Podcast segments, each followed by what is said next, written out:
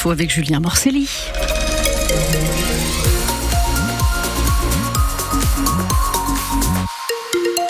De la grisaille côté météo, un peu d'humidité cet après-midi, mais une grande douceur en attend entre 11 et 12 degrés au meilleur de la journée.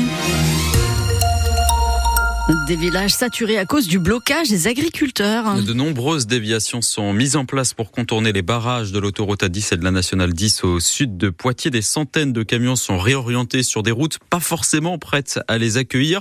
Ça crée des dégâts, notamment à Iteuil. C'est ce que nous confie la maire de cette commune de 3000 habitants, Françoise Micot. Alors les camions transitent par la rue du Château d'Eau, qui est une petite rue euh, à la circulation interne. Et aujourd'hui, le fait de passer sur ce secteur-là fragilise d'une part la voirie, mais c'est une rue qui a beaucoup de murs de soutènement. Et ces murs aujourd'hui sont fragilisés. J'en ai un qui, qui part. Donc la rue euh, est, est, très fragile en ce moment. Pour pouvoir passer dans cette rue, les camions ont monté sur l'accotement.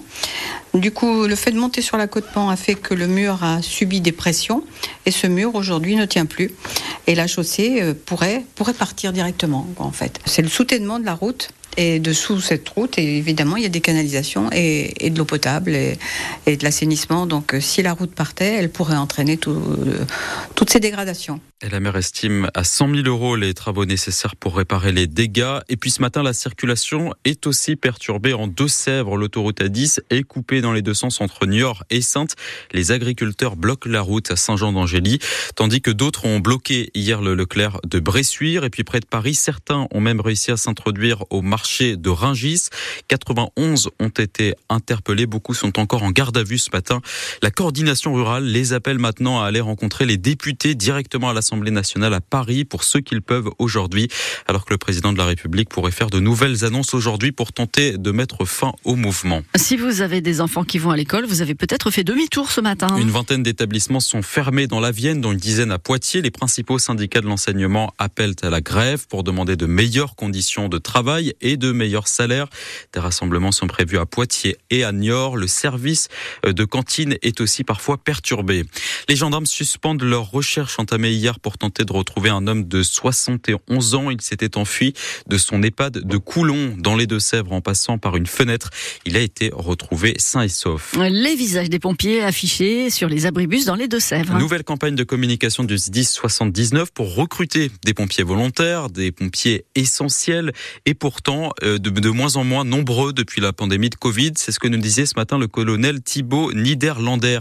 Il est directeur départemental du service départemental d'incendie et de secours dans les Deux-Sèvres. Les effectifs sont à peu près stables dans le département des Deux-Sèvres depuis une dizaine d'années. Néanmoins, euh, depuis la crise Covid, on constate quand même une forme de repli sur soi et, une forme aussi de réduction de l'engagement. Et on a besoin de, combattre ces tendances qui sont sociétales. Et donc, il nous faut toujours mettre euh, l'ouvrage sur le métier pour que nous soyons attractifs et que nous donnions envie euh, aux gens de venir grossir les rangs des sapeurs-pompiers volontaires. Parfois, ils se disent euh, je ne suis pas assez sportif ou alors euh, je suis une femme et c'est plutôt une activité d'homme, ou alors euh, ils ont aussi euh, l'impression que ça va être trop sollicitant. Tous ces a priori-là peuvent être des, des, freins au recrutement et ce sont ces a priori que nous essayons de, de lever à travers cette campagne de communication. Et tout ça c'est faux, bien sûr, même si on n'est pas très sportif, on peut quand même devenir pompier volontaire par exemple Bien sûr. Eh ben au moins c'est clair, le colonel Thibault Niederlander avec Théo Cobel ce matin. Des éleveurs de la Vienne inquiets de possibles attaques de loups, une vingtaine de brebis ont récemment été blessés, voire tués dans quatre élevages différents du département. Les agents de l'Office français de la biodiversité n'excluent pas l'hypothèse d'un loup, ce qui donnerait le droit à une indemnisation pour les éleveurs concernés. Les Français ne bougent pas assez. C'est le constat du baromètre Opinion Way. Soisigbourg, seule la moitié de la population respecterait les 30 minutes d'activité physique quotidienne, pourtant recommandées par l'OMS. Seul un Français sur deux fait du sport ou marche moins de 30 minutes par jour. 27% sont à moins de 15 minutes.